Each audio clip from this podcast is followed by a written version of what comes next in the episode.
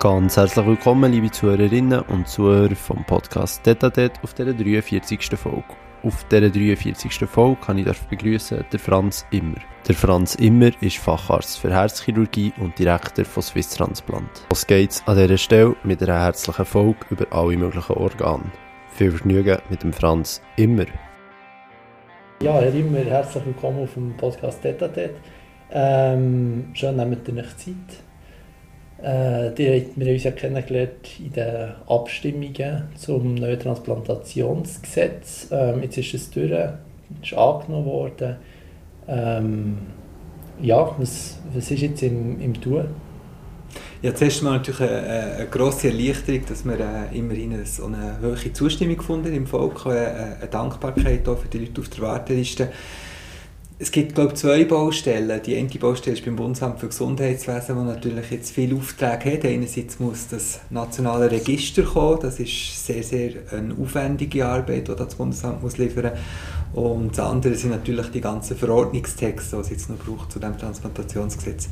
Auf unserer Stufe sind wir so ein bisschen praktischer unterwegs. Das heisst, Schulungen, Unterlagen anpassen. Die Leute müssen geschult werden, was das in der Praxis würde ändern würde wie wollen wir es ändern? Auch dort ganz wichtige Frage, dass eben die Information vermittelt wird und dass der Entscheid vom Verstorbenen immer herausgefunden oder eruiert wird.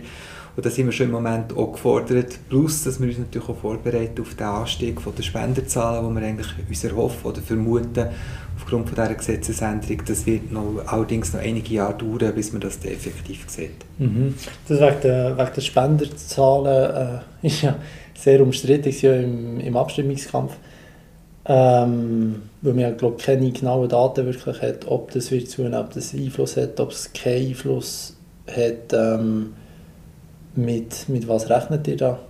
Ja, wir waren da ein die Hände gebunden. Wir wissen Zahlen natürlich aus Ländern, die es eingeführt haben. Das ist 3 bis 5 Prozent. Äh, Wales, England, das sind die Länder, die schon gewechselt haben.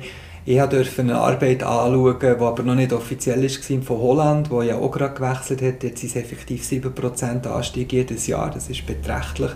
Äh, und von dem her rechnen wir natürlich schon damit, dass die Schweiz sich irgendwo zwischendrin wird bewegen, vielleicht 5%, 7% weniger Ablehnung und das bedeutet natürlich jedes Jahr 20 äh, bis 30 Spender mehr, sodass wir vielleicht von aktuell 160 Spender mittelfristig auf 300 mhm. Spender könnten landen. Ja.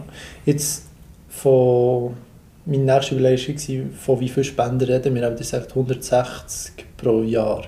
Es sind nicht wahnsinnig viele Transplantationen in der Schweiz. Das ist richtig. Die Organspende ist sehr ein seltenes Ereignis. Ja. Es gibt nicht viele Patienten, die alle Kriterien erfüllen, dass überhaupt die Frage von Organspende kommt. Oder die müssten schon mal auf einer Intensivstation sein und dort sterben. Das ist so ein kleinerer Teil der Bevölkerung äh, überhaupt so, dass der, der Tod eintritt. Also in dem Sinn reden wir von sehr kleinen Menge möglicher Spender jedes Jahr. Ja, ah, das ist rein gar nicht möglich also jemand, der daheim stirbt, der Tod festgestellt wird ähm, und dann eine Transplantation statt äh, kann dann nicht mehr stattfinden. Nein, das ist so, unsere, alle unsere Spenden sind im Spital auf der Intensivstation. Mhm. Äh, wenn sie hirntot sind, brauchen sie die gesamte Intensivmedizin, sie müssen beatmet sein, Medikamente haben. Äh, wenn man auf der Intensivstation die Behandlung abbricht, sie sind ODR, sie müssen stabil sein vom Kreislauf. Das heisst, wenn ihr daheim im Bett sterbt, ist da ganz spannend kein Thema. Ja. Ähm, Gäbe es irgendwelche Möglichkeiten, dass man das kann möglich machen kann oder ist es schon mal kategorisch ausgeschlossen?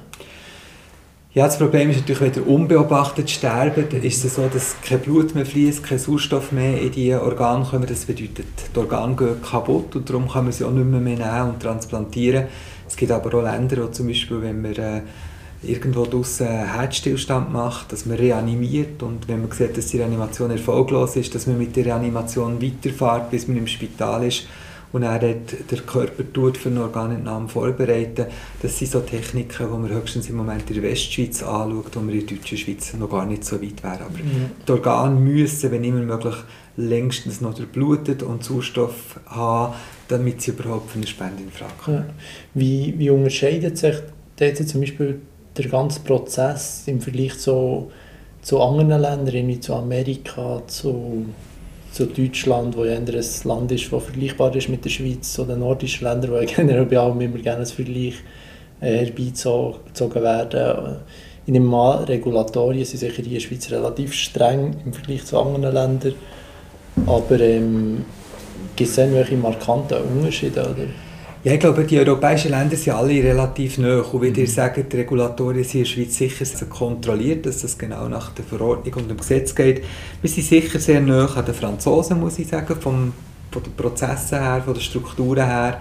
Ähm, Deutschland ist sehr ein spezielles Land, weil es eine Spenderform hat, die wir in der Schweiz haben, in Frankreich und in Italien haben, die Deutschland zum Beispiel nicht hat. Aber sonst muss man so sagen, dass der Standard und der typische Spender in Mittel- und Westeuropa äh, über die Grenze hinweg immer so ein bisschen gleich ist vom Typ mhm. her. Wenn ihr dann nach Amerika geht, ist das ganz anders. Bei uns ist der Spender im Schnitt 58, 60% sind Männer. In den USA ist das Durchschnittsalter um die 40, sogar noch tiefer. Und der Grund ist ganz einfach der, dass es in den USA sehr viele Drogentote hat, die letztendlich Spender werden.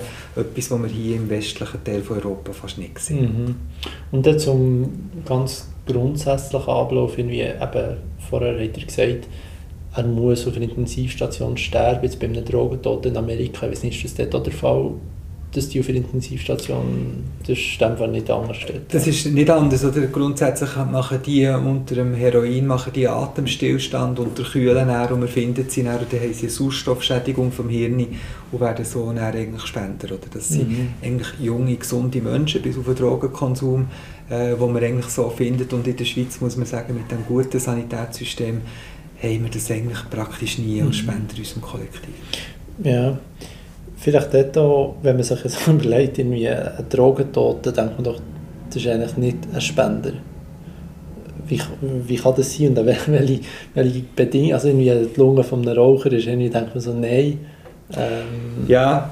welche Bedingungen ist das äh, geknüpft? Das ist eine sehr gute Frage. Es gibt, man kommt je länger, je mehr davon weg, dass es äh, Ausschlussgründe gibt für eine Spende. Mhm. Und euch geht es gleich wie für eine andere. Jesus Gott, das kann man von einem Drogentoten brauchen oder kann man eine Lunge von einem äh, Raucher brauchen, eine Leber von einem Alkoholiker.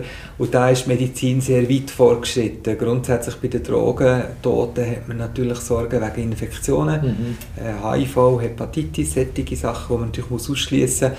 Aber auch eine Lunge von einem Raucher, wenn die gut funktioniert, oder eine Leber von einem Alkoholiker, wenn die gut funktioniert, kann man natürlich letztendlich transplantieren. Ja.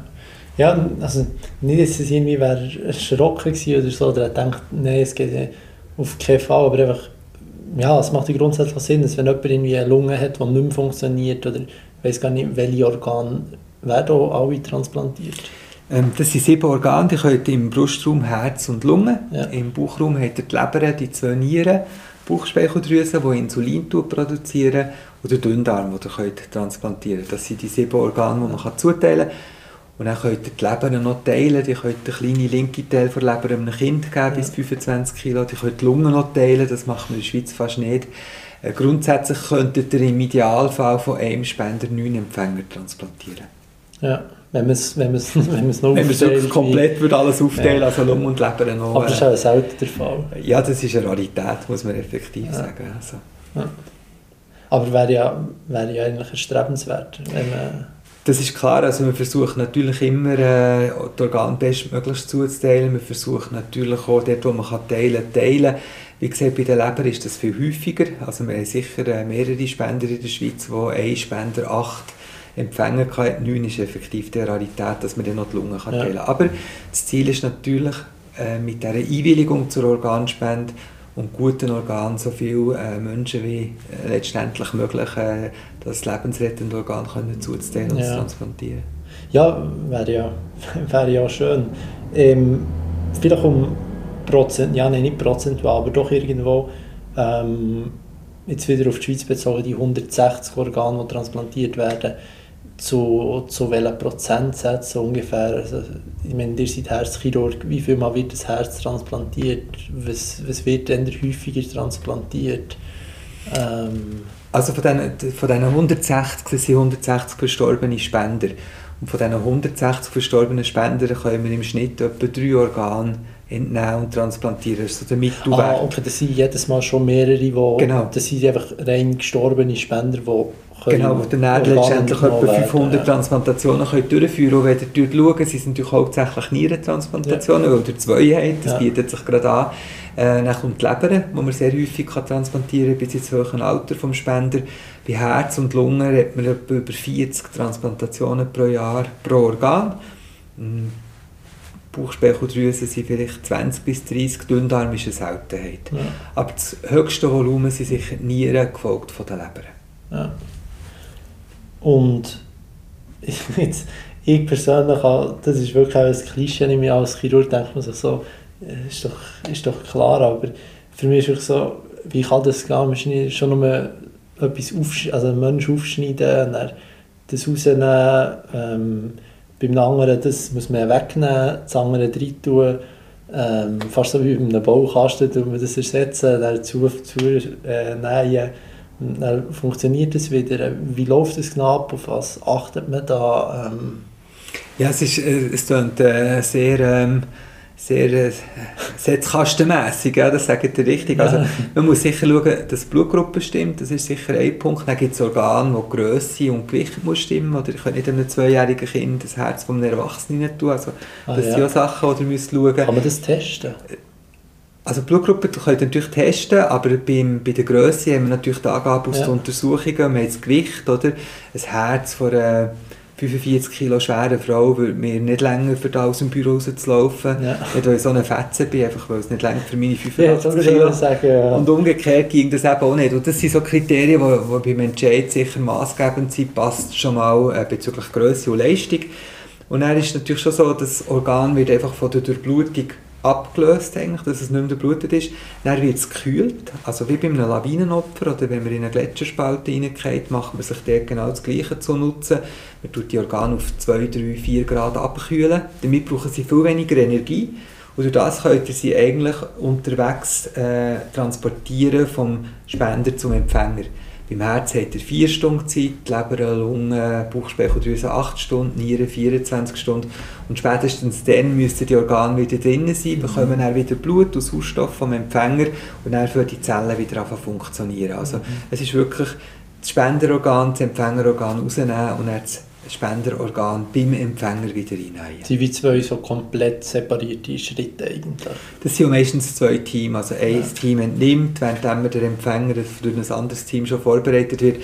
Ich habe etwa 50 Herztransplantationen gemacht. Dann seid ihr dort, wenn ihr nach St. Gallen geht zum Beispiel, dann wisst ihr, wenn ihr von der Plattform losfliegt, seid ihr 34 Minuten später auf der Inselplattform, 5 Minuten später im Ops und dann kommt ihr mit dem Herz. Und das Team ist eigentlich schon bereit. Der Patient ist an einer Herz-Lungen-Maschine, also das Herz ist schon draußen und dann tut man das Herz kurz kontrollieren und dann tut es äh, reinnähen. Also ist auch nicht so, dass jetzt äh, der ist, der ist, äh, der ist zuständig für das, für, für für den Export und der für den Import quasi, das ist wirklich Trend. Also das Team gibt es, oder ein Chirurg zum Beispiel, tut wirklich einfach nur ähm, das Herz ausoperieren und ein anderer Chirurg tut es wieder reinoperieren. Ähm, sind das wie vom Prozess her zwei ganz unterschiedliche Sachen oder ist das schon relativ ähnlich? Nein, das ist ein bisschen auf die ähm, Arbeitszeitregulation noch zurückzuführen. Ja. Oder? Dass dann natürlich nach der, äh, wenn ihr das Herz holen und wieder zurückkommen, ist eure Arbeitszeit abgelaufen. Früher war das gang und gäbe, da hat der Chef geholt und er ist mit dem Organ gekommen und er hat mir den, seinen Empfänger vorbereitet und dann hat der Chef das so reingeneigt, was natürlich eine sehr ähm, eine aufwendige Operation ist, nicht eine schwierige, aber sehr aufwendige Operation ist und dann hat natürlich meistens der im Dienst, der am meisten Erfahrung hatte, mhm. den ganzen Prozess abdeckt und der Oberarzt hat äh, einfach den Empfänger vorbereitet. Gibt es noch heute, wenn schwierige Eingriffe sind, dass man einfach den Erfahrungsten schickt und dann den Erfahrungsten wieder transplantiert. Aber grundsätzlich hat man das jetzt ein bisschen geändert, dass eigentlich der, der schon länger unterwegs ist, der kann liegen und der andere äh, tut, äh, operieren. Ja, weil, ja, ich habe mir das schon so ein bisschen vorgestellt, so fast wie eine James Bond-Aktion, wird er rausgenommen, muss man richtig pressieren und es wieder rein tun. Ähm, aber es ist einfach mittlerweile nicht mehr so direkt. Es war jetzt mit dem Helikopter fast so geschildert, aber... Also es ist, gerade beim Herz oder mit diesen vier Stunden, äh, ist es schon... James Bond ist jetzt gerade ein bisschen sehr heroisch, also ich, ich denke nicht, dass es heroisch ist, aber die sind natürlich, erstens wartet er sehr lange, es ist immer eine Nacht am Wochenende, Dann hat er eine Ambulanz oder ein Einsatzfahrzeug von Feuerwehr, der hat Blaulicht. Früher hat man Via Secura nicht da war man mit 190, 200 unterwegs. Gewesen. Äh, kommt da im Morgenverkehr in Bern Helikopter, Gewitter. Es hat viele Erlebnisse auf dem Transport, auch viele gefährliche Momente, wo, wo man schon im Auge hat wo man aber am Ende des Tages muss sagen, äh, Holz am Längen, bis jetzt ist noch nichts Gravierendes passiert, aber man geht ans Limit eigentlich, um die Zeiten einzuhalten. Gerade wenn ihr aus dem Ausland ein Organ holt, hat er eine Polizeieskorte zum Jet, äh, vom Jet nach auf den Flughafen dann seid ihr in Belp, hat er einen Helikopter für Belp nach Bern zu fliegen. Solche Sachen, wo man wirklich ähm, schon ein bisschen James Bond-mässig, aber nicht, äh, so, ja. nicht im Sinne im Auftrag von Moneypenny, sondern einfach um Leben zu retten ja, und in diesen Zeiten zu sein. Ja, aber das ist eben die Zeit, wo es gekühlt wird und nicht so, wie ich es mir vorher vorgestellt habe, ähm, da liegt der eine Patient, da der andere, die sind beieinander, man nimmt es dort raus und tut es dort ja, rein. Die transportieren ja, es zwei verschiedene Teams, oder sind es meistens. Genau. Ja. Und die waren eben für einen Teil vom Rausnehmen. Ja. ja. Und das wird einfach wird einfach auch unterschieden. Ähm, also man macht beides, es ist einfach je nachdem, wie der Dienst hat. Oder? Wir sind der Die machen das eigentlich in Routine und dann tut man sich kurz zusammen besprechen, wer holt das Herz, wer fährt an, wer tut rein. Also es ist eigentlich sind zwei ausgebildete Herzchirurgen. Ja. Die brauchen zwei Teams, ja. das ist richtig. Aber teilen tut man es eigentlich auf der Chirurgie nicht mehr. Oder? Was man ganz klar tut, teilen, ist äh, zu reden mit den Angehörigen, die Einwilligung. Das ist ein ganz anderes Team, das bin ich nie äh, weil ich bin letztendlich der, der für den Empfänger kommt und dort habe ich Interessenskonflikt und darum sehe ich auch die Familie äh, nie. Ja. Also, ich glaube, keine Spenderfamilie jemals gesehen, die ich so gerne holen ja. Das wird ganz klar getrennt. Ja, weil das, also ich stelle mir das ja extrem schwierig vor, zum einen, ähm, wo man es ja dann recht macht und zum anderen sollte man pressieren das und dann ist einfach der Interessenskonflikt, den man raushaben oder okay, Anhaltspunkt, wer bekommt das Organ. Es ist Anonymität im Spendenprozess, also Spender und Empfänger sollten sich nicht mhm. kennen. In heutiger Zeit von Social Media ist das gar nicht immer so einfach. Ähm, und darum tut man sich so sehr stark darauf achten, dass man äh, eben ich sehe den Spender immer erst in der Operation, wenn schon alles vorbereitet ist und, und hat sonst eigentlich keinen Kontakt zu der Familie vom Spender. Mhm. Und mit dem Organ mitgehen. Eben, die Spender, das kann teilweise wieder vorher Daten, es kann aus dem Ausland kommen, es kann als Schweizer Organ sein, das ins Ausland geht. Man weiß ja nicht, der stirbt dann dort und das wird man können nehmen sondern es erfahrt man eigentlich relativ nicht zufällig. Teilweise ist es sicher nicht mehr mal, ich werde es können sagen, vielleicht auch planbar halbwegs. Ähm, kann ich nicht sagen, ob das möglich ist, wenn man weiß, der wird sterben, der wird wollen können, dürfen, müssen, was auch immer spenden. Ähm, und dort wird man das Organ brauchen zu dieser Zeit. Ähm, aber es ist ja dann schon so, ja, dann muss er dann dort sein und dann muss dort her, wer geht eben zum Beispiel mit dem Organ mit? Also planbar ist die Organspende eigentlich nie. Das ist für uns ein bisschen äh, die Herausforderung, man kann manchmal eine Woche nichts haben und dann seid ihr in der nächsten Woche am Anschlag. Ja. Ähm, mitgehen tut eigentlich immer das Team, das das Organ transplantiert, geht so entnehmen. Der hat vorher das Ausland angesprochen. Das ist effektiv so, wenn man im Land vom Spender ein gutes Organ hat, aber keinen passenden Empfänger, dann tut man es über Grenzen Partnerorganisationen anbieten. Und dann kann es eben gut sein, gerade zum Beispiel bei Kinderorganen, dass wir in der Schweiz kein Kind haben, das auf das Herz würde passen dass dann die Franzosen oder die Engländer kommen und das Organ entnehmen für ein Kind im jeweiligen Land. Ja, okay. Wie, vielleicht noch einmal eine Frage zum, wie das, wie das passt, ob der, der Spender und ähm, der, was dem Vaterempfänger zueinander miteinander kompatibel sind, wenn es nicht passt, merkt man das und zwar relativ klein im Jahr. Also der Umstand, dass ein, also wenn ihr entscheidet, dass es passt, dann passt das, muss ich sagen, in 99,99 Prozent. Okay, ja. ähm, ich habe das jetzt weniger erlebt, aber es gibt schon Situationen, äh, wo ich mich zurückerinnere, Inseln, äh, die Herzen sind meistens sehr schwer krank, also sie werden riesig groß. Mhm. Ähm, und er sagt jetzt für euch, nimmt man das Herz in eurer Größe, in eurem Gewicht und dann kommt ein gesundes Herz. Und da hat es auch schon Situationen gegeben, dass halt einfach der Herzbeutel sehr gross war, weil das mhm. kranke Herz drin war. Und dann tut er eigentlich ein normales Herz rein und das ist sehr klein, aber das ist nicht das Problem, weil das Herz man ja bezüglich Gewicht und Größe man das die Leistung bringen. Ja. Aber ähm, es ist immer wieder... Äh, Güterabwägung, passt das, ähm, eine Risikoabwägung, welches Risiko will ich eingehen, äh, gehe ich das Risiko ein beim Organ, das angeboten wird, weil ich weiss, meinem Empfänger geht es schlecht oder geht es meinem Empfänger so gut, dass ich sage, nein, ich warte auf ein besseres, weil das Risiko ist mir jetzt nicht ist mir zu gross. Das ist immer ja. eine, eine sehr klare Cut-off, Kurve, wo man sagt, Sterberisiko ist etwa so, wenn ich transplantiere und wenn ich nicht transplantiere, ist es so, dass man dann dort die, die, die Balance sucht und dementsprechend auch entscheidet, ja, äh, ich mache es. Vorher hast du gesagt, die Transplantation an und für sich sei nicht schwierig. Ähm, was ist denn im Vergleich eine schwierige Operation? Also, das sind natürlich auch ausgebildete Fachärzte ja. und der Eingriff für sich selber ist sicher nicht der komplexeste Eingriff in diesem Spezialgebiet. Was sicher sehr schwierig ist, ist, wenn ihr ähm, voroperiert seid, wenn ihr äh, Tumor, Krebschirurgie müsst machen wenn alles verwachsen ist. Ähm, da gibt es sicherlich Strukturen, die schwieriger oder aufwendiger ja, sind zum Operieren, rein technisch, oder dass ihr nichts verletzt, was ihr nicht solltet. Ja. Und ihr seid jetzt immer spezialisiert auf wirklich Transplantation einem Herz? Ich habe einfach Herzchirurgie gemacht und dort war die Transplantation ganz ein kleiner Teil, gewesen, weil ja. das Inselspital macht ähm, 1450 äh, Herzoperationen jedes Jahr und davon sind 12, 15 Herztransplantationen im besten Fall. Und der Rest sind Bypass-Operationen oder Herzklappen oder Schlagadern oder ersetzen. Also Transplantationschirurgie allgemein in den Schweizer Spitälern ist immer an einem sehr kleinen Teil in der Routine angehängt. Prozent, ja. ja. ja. Ja, weil als normal, das ist auch wieder ein Klischee eigentlich, als normal, Normalbürger denkt man sich irgendwie so, Operation am Herz, das Herz ist so das, was der ganz so wie, wie ja, die Achillessehne, ist zwar nicht die Achillessehne, aber vom, vom Körper, äh, wo alles damit zusammenhängt, dank dem lebt man, überlebt man, wie auch immer.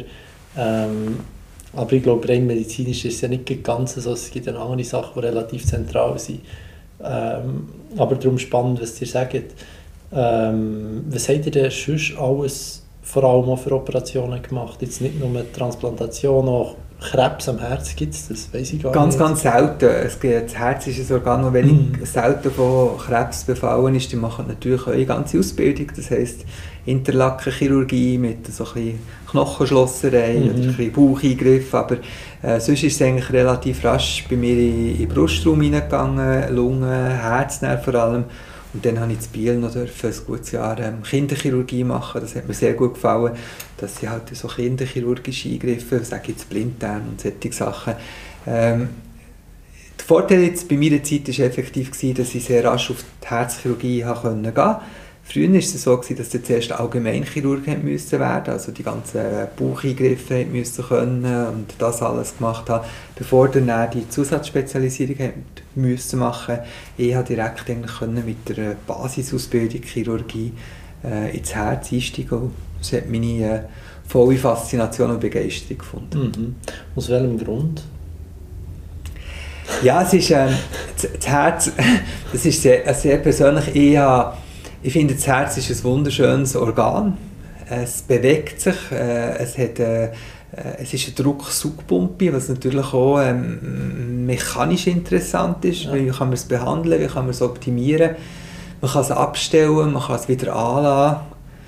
Ja, ich bin, als ich das das erste Mal gesehen habe, ist das für mich eine Faszination pur gesehen. Es sieht schön aus, es schmeckt nicht es ist wirklich ein Organ, wo, wo, wo noch heute mich fasziniert, obwohl ich jetzt für alle Organe mitverantwortlich bin hier im Büro, aber das Herz hat bei mir so eine Symbolik, aber auch medizinisch so einen äh, Reiz, den ich, äh, wo mich sehr schnell gefangen hat. Ja, ist also eigentlich so der Moment, wo man sich, eigentlich, wo sich auch jedem Mensch wünscht, dass er das bei einem Thema erlebt genau. und seine Passion findet. Also ich habe zuerst gemeint, ich werde Orthopäd oder ich werde Sportmediziner, wie man sich das mal vorgestellt hat und dann bin ich dann mal ein bisschen Orthopädie gegangen und ich muss sagen, das, das geht nicht für mich, das ist, das ist, nicht, ja. das ist nicht, nicht. Ich habe Hochachtung vor der Orthopäd oder auch Bauchchirurg, das sind ganz andere Mentalitäten, die natürlich mit ihren speziellen Fähigkeiten und ihrem Interesse auf ihrem Gebiet sehr viel bringen. Und sagen richtig, es ist gut, wenn sich der eine für das eine ja. und der andere für das andere fasziniert. Der Herzchirurg hat so ein bisschen die Übernahme von einem dressierten Aff, äh, weil man natürlich immer das Gleiche macht. Ja. Oder man macht einen Bypass oder Klappen. Manchmal ist es ein bisschen schwieriger, manchmal ist es ein bisschen einfacher. Heute mache ich gar nichts mehr, heute bin ich effektiv nur noch im Büro. Aber es war eine Faszination, gewesen, das zu lernen und das Herz in die Hand nehmen und abstellen und wieder anlassen. Mhm vielleicht gleich nochmal, um um ein bisschen auf den, den Prozess zu sprechen kommen. Ich meine, ihr seid ja irgendwie an einem Ort, und dann werdet ihr angerufen. Ihr seid wahrscheinlich nicht immer, vielleicht habt ihr auch bei Pickendienst, dann werdet ihr angerufen, äh, heisst ihr immer, brauchen wir im Spital Zollikofen, oder wo, ich weiß gar nicht, ob es Zollikofen Spital ist, ist ja gleich. Ähm, und dann äh, werdet ihr da abgeholt, oder wie, wie sieht das aus? Ja, Einsatzgebiet ist eigentlich immer das Spital, also wir haben jetzt hier in Insel die Auflage, dass man in 30 Minuten muss im Spital sein muss. Und dann war halt so, gewesen, sagen wir es mal zu dieser Zeit, dass man halt einfach die Leute aus dem Freien geholt hat. Also ich bin x-mal aus dem Theater raus, bin ich da Einladungen gewesen, ähm, bin irgendwie in der Nacht unterwegs gewesen, irgendwo. Ähm, es hat sehr viel, ähm, es braucht sehr viel persönliches Engagement und ein tolerantes Umfeld, weil es ist belastend. Das ist auch der Grund, dass die Rekrutierung jetzt von jungen Kolleginnen und Kollegen nicht so einfach ist, weil eben, die wissen, es hat einen Spender, die akzeptieren vielleicht das Herz am Morgen um 10 Uhr, aber dann geht es noch weiter bis Leber und Lunge und so akzeptiert es morgen um 2 Uhr, dann kann man nicht in Obst und die sind immer noch wach und, und das ist so ein eine, eine Thematik, die halt sehr anspruchsvoll ist äh, die Leute heute noch zu motivieren, das auch noch zu machen. Also mhm. bei dem Anstieg der Spenderzahlen wird sicher auch die Spitäler eine Herausforderung kommen, äh, die qualifizierten Leute auch morgen zu haben, die das Mehrvolumen, das wir uns wünschen, letztendlich auch können, äh, professionell mit dem hohen Standard äh, umsetzen und abdecken. Ja.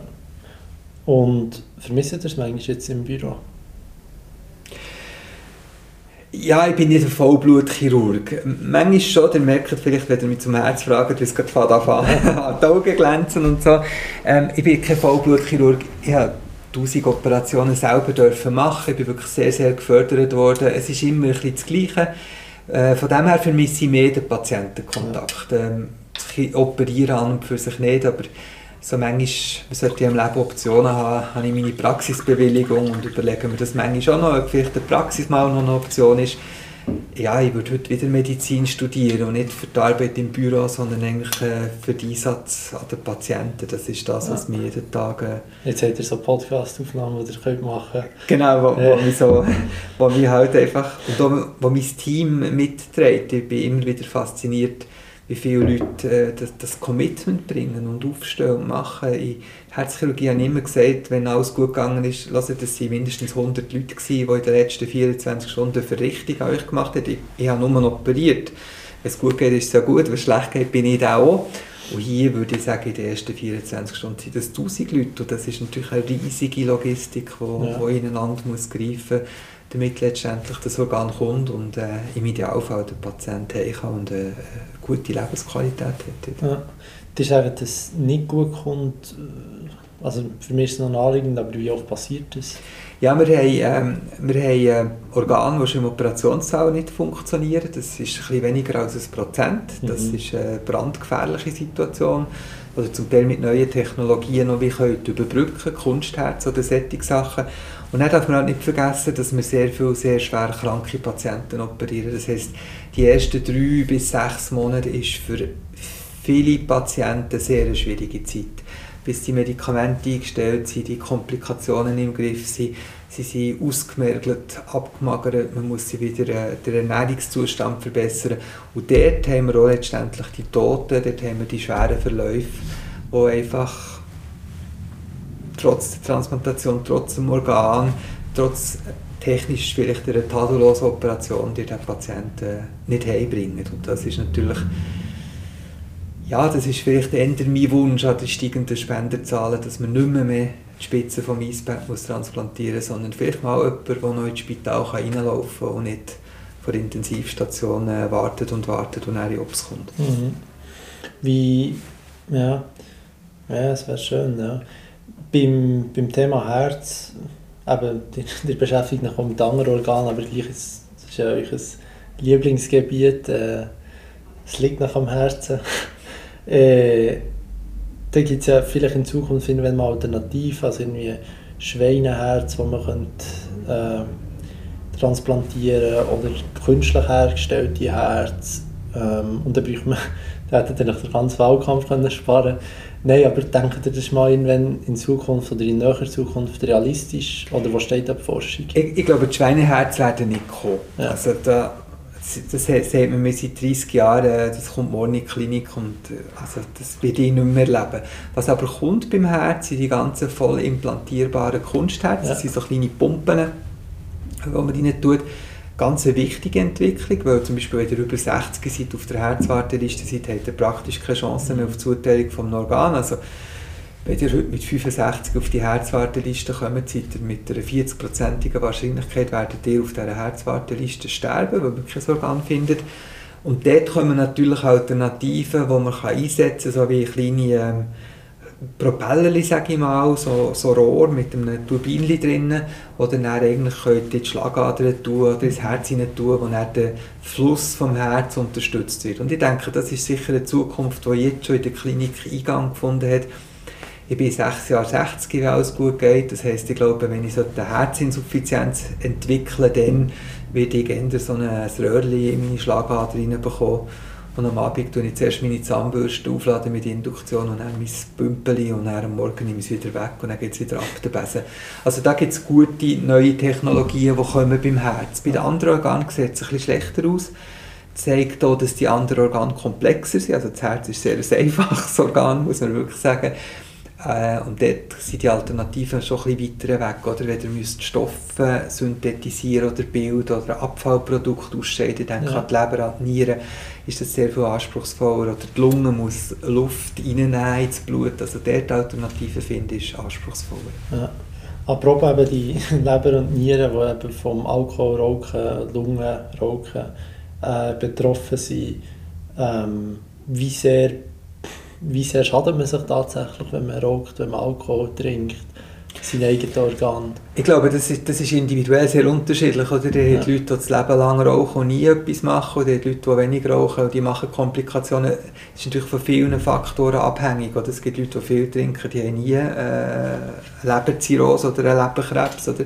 Darum ist es sehr unterschiedlich und darum ist es glaube ich, wichtig, dass man das Maß findet, das man eigentlich gut verträgt und eine Raucherlunge kann sehr wohl sehr gut funktionieren. Ja. Trotzdem muss man sagen, ist gerade das Rauchen, wenn man es natürlich kann weglassen kann, nicht eine schlechte Sache, weil äh, es ist nicht nur die Lunge, es ist auch der Krebs, es, ist, äh, es kommen viele Sachen dort rein, die es nach sich ziehen, also Rauchen ähm, würde jetzt nicht einmal sagen in einem normalen Maß, sondern das würde ich jetzt eher versuchen zu stoppen. Ich kann einfach reden, weil ich nicht rauche, Alkohol, glaube ich, in einem normalen Maß äh, verträgt die Leber, die kann sich auch wieder regenerieren, die kann 200 werden, wenn man ihr ein bisschen Sorge gibt und äh, von dem her spricht er nichts dagegen. Ja, einfach alles immer Konsum im Maß. Ja, ich, ich jetzt das, als Tuner kann ich meinen Großvater nehmen, der fast 100 ist geworden. Oder der hat John Player Special geraucht, äh, filterlos immer wieder. Er hat nie etwas von dem gehabt. Er hätte sicher sehr gerne ein Aperitif gehabt, ein Glas Wein, ein Schnaps, das hat Standard gehabt. Und der ist sicher weder an den Zigaretten noch am Alkohol gestorben. Oder? Und ja. darum muss man sich ein bisschen relativieren. Der hat andere, die mit 35 einen schweren Herzinfarkt machen und ein halbes Päckchen Zigaretten rauchen seit 10 Jahren. Da ist die Frage, gibt es noch andere Faktoren? Ich glaube, ja. ich, ich, glaube, also das, was ich für mich immer mitnehme, und das lernt man rasch in der Klinik, ich versuche eigentlich jeden Tag zu genießen und versuche, wenn ich aus dem Haus gehe, in Frieden aus dem Haus zu gehen und hoffe, dass ich in Frieden wieder heimkommen kann. Das ist so etwas, wo man häufig sehe im Spital, so unverrichtete Dinge oder Konflikte sind zusätzlich belastend, wenn man die dann mitnimmt in die Insel. Ich denke, das ist etwas, wo, wo im Spital sehr stark gelehrt wird. Ja. Und da sieht man sicher auch, auch einiges und ist sicher auch nicht ja, das, was man sich wünscht, wenn man, wenn man das als Chirurg äh, miterlebt, eben wie äh, Sachen nicht gesagt wurden, die hätten so gesagt werden und ja. ja das, ist, das geht jetzt in die Richtung von, von bewusst Leben, ähm, achtsam Leben, ja. ja. Ähm, eure Arbeit ist bei Swiss Transplant, wie, vielleicht um sich die noch genauer vorstellen wie, wie, sieht die, wie sieht die aus? Ja, das ist äh, sehr, sehr vielseitig, äh, sehr spannend. Ich habe ein super Team hier, das mich sehr unterstützt. Äh, spannend in dem Sinn, dass es viele Sachen hat. Es hat sehr viel Medizin. Ich habe zum Beispiel 24 Stunden, 7 Tage Dienst, 365 Tage im Jahr. Das heißt, ich bin rund um die Tour erreichbar. Ich sehe praktisch alle Spender, ich gebe praktisch alle Spender frei. Ähm, das ist sehr aufwendig, aber ist natürlich auch medizinisch hochinteressant. Dann kommt äh, der, der ganze politische Teil rein. das Vertragswesen, wir die ganze Transportlogistik, wo wir etwa 8 Millionen jedes Jahr ausgeben, wo wir auch koordinieren, wo wir natürlich immer wieder müssen schauen, mit welchem Logistikpartner äh, gibt es neue Anforderungen, wie können wir dort Einsparungen machen. Äh, und von dem her wird es mir nie langweilig journalen und das hat eigentlich fast das ganze Team, wenn man am Morgen kommt, weiß man eigentlich nicht, was durch den Tag durch mhm. passiert. Also jetzt gerade, wenn man im, im, im Koordinationssektor tätig ist, äh, da könnt ihr eben nichts haben oder die könnt äh, den ganzen Tag äh, ist schon am Morgen um 8 Uhr über den Haufen geworfen. Ja, und eben, ich verstehe das richtig, ihr habt eigentlich einen Auftrag vom Bund. Wir haben einen Auftrag vom Bund als ja. sogenannte nationale Zuteilungsstelle. Das ist der äh, ein wichtiger Auftrag in unserer Wahrnehmung, aber ist nicht unser wichtigster Auftrag. Unser wichtigster Auftrag kommt von der Gesundheitsdirektorenkonferenz, in dem wir dort zuständig ja, sind. Die, Entschuldigen Sie, nach, äh, nach ins Wort fallen, die kennt ja mittlerweile durch Corona, kennt die fast jeder wahrscheinlich. Ja, genau, dem her, also das sind die Gesundheitsdirektionen und dort sind wir verantwortlich für die ganze Organ- und Gewerbspende in der Schweiz. Also dort haben wir auch 160 Leute schweizweit, die für uns äh, arbeiten in den Spitälern, die von uns ausgebildet wurden. Und das ist eigentlich der wichtigste Teil, die Erkennung, Meldung von diesen Spendern, Betreuung der Angehörigen, Schulungsunterlagen. Dort sind wir äh, vor allem aktiv hier äh, von Bern aus. Ja. ja. Und äh, der hat ja noch weitere Engagement als Präsident von FÖDUS, wenn ich das richtig ausspreche. Ja. Die regeln europäisch, glaube Zuteilung von, von, Organ, von Organen. Fötus ist eine Plattform, wo Organe, die im, im Land des Spender eben keinen Empfänger finden, kann man es über die Plattform äh, anbieten. Mhm. Das ist ein äh, EU-Projekt, das für mehrere Millionen lanciert ist worden und was fertig ist, war, jetzt niemand gebraucht. Ja. Und die Schweiz arbeitet zusammen mit äh, den Southlands of Transplantation, das ist Frankreich, Italien, Spanien, Portugal, sind wir wie ein Verband, wo wir uns immer wieder austauschen. Und wir haben eigentlich das Tool, äh, das Instrument aufgenommen und äh, ich bin seit äh, zweieinhalb Jahren jetzt der Präsident äh, und es ist natürlich eine, eine sehr wichtige Plattform, weil es kommen etwa 500 bis 600 Organe pro Jahr, werden eigentlich europaweit so angeboten an die Mitgliedstaaten. Die Hälfte davon sind Kinder. Ja. Und äh, das führt dann dazu, dass wir natürlich unsere Kinder äh, zum Beispiel über die Quellen können transplantieren können vier von fünf Kinderherztransplantationen sind Organe aus dem Ausland. Wenn wir die nicht hätten, wären die Kinder einfach tot. Und darum engagiere ich mich dort sehr stark, engagieren, weil ich das ganz wichtig und wesentlich finde, für die Schweiz, gerade als kleines Land, dort äh, eine zentrale Rolle zu spielen. Mhm. Sowohl geografisch wie auch bezüglich äh, Einsatz. Wir sind ja eines der Länder, die mit von den meisten Organen auf diesen Plattformen anbietet die auch sehr rege nutzen. Also in dem Sinne sind wir sehr aktiv involviert. Ja, wir sind ja wortwörtlich im Herzen von Europa. Genau, du meinst es das äh. macht es auch spannend und ist natürlich dort auch Dort sind natürlich andere Überlegungen manchmal hat es gibt nicht alle Länder haben die Möglichkeit, Organe äh, zu importieren und wir können in 90 Minuten mit Alpine Ambulance äh, in die Luft mit einem Jet wir können sehr viele Organe reinholen, gerade bei Corona hat uns das extrem geholfen, dass wir so äh, Möglichkeiten haben nicht alle Länder, die dort mitmachen, haben die Möglichkeit. Bulgarien, Litauen, Polen, äh, undenkbar, dass ein Jet äh, ein Kinderherz geht holen.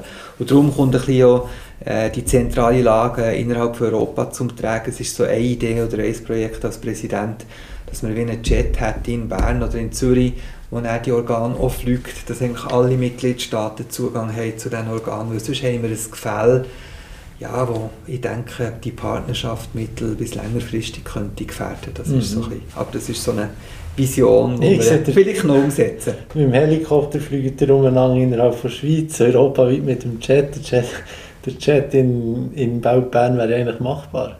Der wäre machbar, es gibt auch Interessenten, es ist schon ein bisschen am Abklären. Es gibt äh, die Humanitäre Stiftung vom Roten Kreuz, es gibt das DEZA, es gibt schon Organisationen, die grundsätzlich da könnte Hand bieten. Mir ist es einfach wichtig, dass das nicht äh, einbricht, das System, sondern dass das ja. sich weiterentwickelt. Und das kann sich nur weiterentwickeln, wenn man die Partnerschaften versucht zu nutzen, sage ich mal. Ja. Ähm, ich stelle mir das halt gleich irgendwie lustig, oder nein, nicht lustig, aber schon spannend vor, eben wie, das Herz aus dem Spital raus geht in, in Helikopter, Baub, dann äh, fliegt sie auf Spanien, wird dort wieder, und wie, wie, anspruchsvoll das, wie anspruchsvoll das alles koordinativ zu managen muss sein, stelle ich mir immer vor. Ja. Also das Team sitzt gerade im Raum nebendran, muss ich sagen, ist ein wunderschöner äh, Erker, den wir da in diesem Gebäude und ich mache das jetzt 14 Jahre, aber sie haben es immer irgendwie geschafft. Und fragt mich nicht. Das ist am Morgen um 2 dann müsst ihr den Hafen, Flughafen in Saint-Malo aufmachen, oder? dass ihr reinfliegen mit einem Jet am Morgen um 2 Sie schaffen das immer wieder, die Franzosen auch, also mit diesen Ländern. Und ich stelle mir auch vor, der, der den Schlüssel hat für, einen, für einen Leuchtturm, der hat wahrscheinlich schon das fünfte Pastis-Sintus, oder muss die Tür aufmachen oder den Scheinwerfer anstellen. Es ist wirklich äh, eine Herkulesarbeit, eigentlich, wo am Ende des Tages, jetzt gerade bei dem, natürlich die Kleinsten von den Kleinen können profitieren ja. und wieder in ein, in ein lebenswertes Leben können starten Dir selber seid aber nicht Pilot? Nein, nein, nein, mein Sohn macht jetzt gerade das Pilotenprüfung. Aber der ist völlig losgelöst von Organspende. Willst du nicht fliegen? Nein, nein, nein, der ist in der Informatik unterwegs. Aber so. er hat gefunden, er will das Prüfung machen. Sehr gut. Ähm, was, was man, ich schaue ab und zu tatsächlich in den Film oder was auch immer und äh, es ja immer um Organhandel, weniger lustig. Ähm, gibt es europaweit innerhalb der Schweiz, kann ich es noch weniger beurteilen. Ähm, wie sehr kommt man mit dem in Kontakt? Also ich glaube, in der Schweiz, dass es innerhalb der Schweiz stattfindet, kann man praktisch ausschließen. Das ist so extrem kontrolliert. Äh, wir haben schon Beispiele gehabt, wenn nur schon nur Verdacht bestand, hat die Flughafenpolizei mhm. angerufen mhm. und so. Also das geht sehr, sehr rasch. Äh, was aber ist, und das ist das Problem, ist, dass man äh, Leute hat, die zum Beispiel in Länder gehen wie Indien, Ägypten, Pakistan und sich dort Nieren kaufen. Das ist neu zum Glück strafbar. Es sind nur wenige Schweizer Empfänger, die das effektiv gemacht haben. Ist das so vergleichbar mit der Leihmutterschaft? Das ist eigentlich, äh, man gibt einem pakistanischen Landarbeiter 5000 Dollar äh, und dann kann man die Nieren rausnehmen, ohne Nachkontrolle und tut sie dann für 50'000 Dollar weiterverkaufen. Das ja. ist so ein bisschen das, äh, das Modell, das dort zur Anwendung kommt, das natürlich humanitäre Katastrophen ist, weil Nachsorge wäre wichtig, äh, Infektionen äh, und, und darum versucht man das zu verhindern. Eine Organspende ist schon immer ein Geschenk, es ist unentgeltlich. Und noch viel schlimmer ist, wenn ihr weiter ostwärts geht, äh, China ist lange immer noch in, der Kritik. Äh, dort muss man davon ausgehen, dass es äh, zum Tod verurteilte Falun Gong-Anhänger gibt, wo man für die Organentnahme eigentlich äh, exekutiert, in Anführungszeichen, Schlusszeichen. Das heisst, man bringt sie Operationssaal, nimmt die Organe raus und tut sie näher an Empfänger aus Ländern damals wie Indien, äh, wie Israel äh, und Südkorea transplantieren und dann die Organe verkaufen. Und da versucht man natürlich jetzt auch auf Stufe Europarat, wo ich auch bis Ende letztes Jahr präsidiert habe, versucht man einfach dem illegalen Organhandel einen Riegel zu schieben. Das ist sehr, sehr schwierig, muss man mhm. sagen. Äh, international das zu regeln? International das zu regeln. Das Erfolgreichste ist eigentlich das, was man gemacht hat, ist, dass man den chinesischen Medizinerinnen und Medizinern den Zugang zu internationalen Publikationen und Kongressen verwehrt, wenn sie nicht können nachweisen können, dass die Spender, die sie in die Arbeit darüber schreiben, äh, nicht von zum Tod verurteilten Spender stammen. Ja, ja. Und da, jetzt gerade der letzten grossen Kongress, hat man von zehn Abstracts hat man acht müssen ausschließen, dass man die Dimension sich vorstellen kann. Also es ist einfach der Nachweis nicht gekommen, kann sein, dass es so ist, kann aber auch sein, dass der Nachweis fehlt, aber es ist ein Problem, das man nach wie vor ähm, aktiv versucht zu lösen. Und quasi auch noch weit verbreitet. Es gibt in China, wenn ihr sagt, von 10 Paper wird, werden 8 ausgeschlossen. Äh, dann zumindest, habe ich das im letzten internationalen Kongress habe ich das so gesehen, weil ich das verlangt habe und dann sind 8 von 10 rausgeflogen, weil sie einfach den Nachweis nicht gebracht haben. Äh, eine Zeit lang hat man auch noch gesagt, dass praktisch wöchentlich in China ein Spital zugeht wegen solchen Praxen. Ähm, es dürfte halt schwierig sein, in einem Land wie China das System von heute auf morgen zu ändern. Aber Bestrebungen sind im Gang, aber ich glaube noch nicht, dass die vollumfänglich umgesetzt wurden. Ja. ja, ich glaube, da könnten wir noch lange weiterreden. Äh, ich denke, das ist ein guter oder ja, spannender Schluss und danke für, für das Gespräch. Nein, danke euch, schön, dass ihr hierher gefunden habt und danke für die spannenden Fragen. Sehr gerne. Merci. Merci. Das war es so schon wieder mit dieser 43. herzlichen Folge Podcast Detatet und Franz Immer. Hoffentlich hat euch die Folge gefallen. Gebt mir doch gerne eine Rückmeldung, es würde mich freuen. Alle weiteren Sachen zum Franz Immer findet ihr wie immer in den Show Notes. Ich wünsche euch eine gute Zeit, weiterhin eine gute Woche und bis zum nächsten Mal, wenn es wieder heisst Podcast Detatet.